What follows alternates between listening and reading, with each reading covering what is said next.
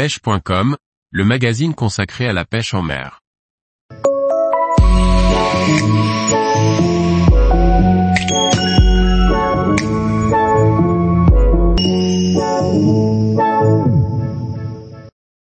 Quel matériel est nécessaire pour commencer à pêcher au coup en mer? Par Antonin Perrotte Duclos.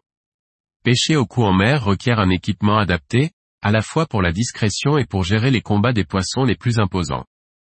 Les montages et la canne doivent être assez robustes pour affronter des poissons très puissants.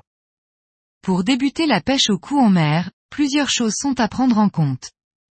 Premièrement, la longueur de la canne, qui doit être suffisamment longue pour pêcher loin, mais assez courte pour rester maniable en action de pêche. Évitez les grandes cannes, de plus de 8 mètres, qui sont difficiles à appréhender lorsque l'on débute.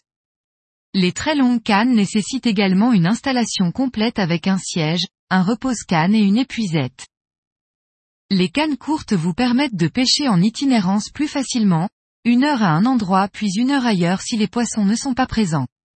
Des longueurs de 5 ou 6 mètres conviennent parfaitement à la majorité des zones de pêche que l'on peut retrouver sur nos côtes.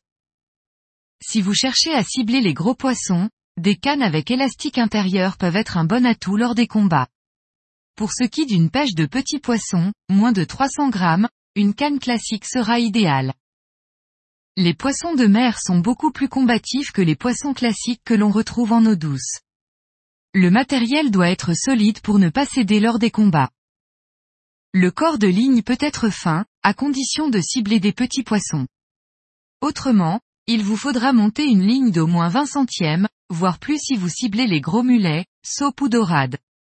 Sans canne à élastique, du 24 centièmes permettra de ne pas casser à chaque départ du poisson, bien que vous serez sans doute obligé de le suivre dans ses déplacements.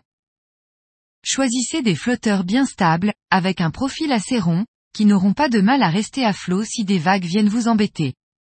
Le plus petit flotteur à avoir dans sa boîte est un flotteur de 1 gramme, largement suffisant pour des pêches fines.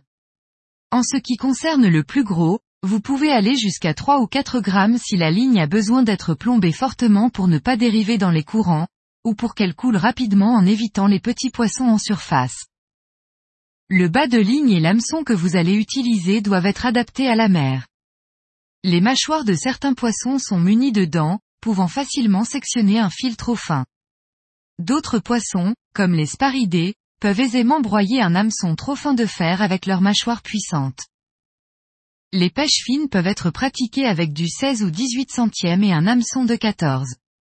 Toutefois, les pêches de gros poissons nécessitent un bas de ligne en 20 voire 22 centièmes et un hameçon de 8 fort de fer.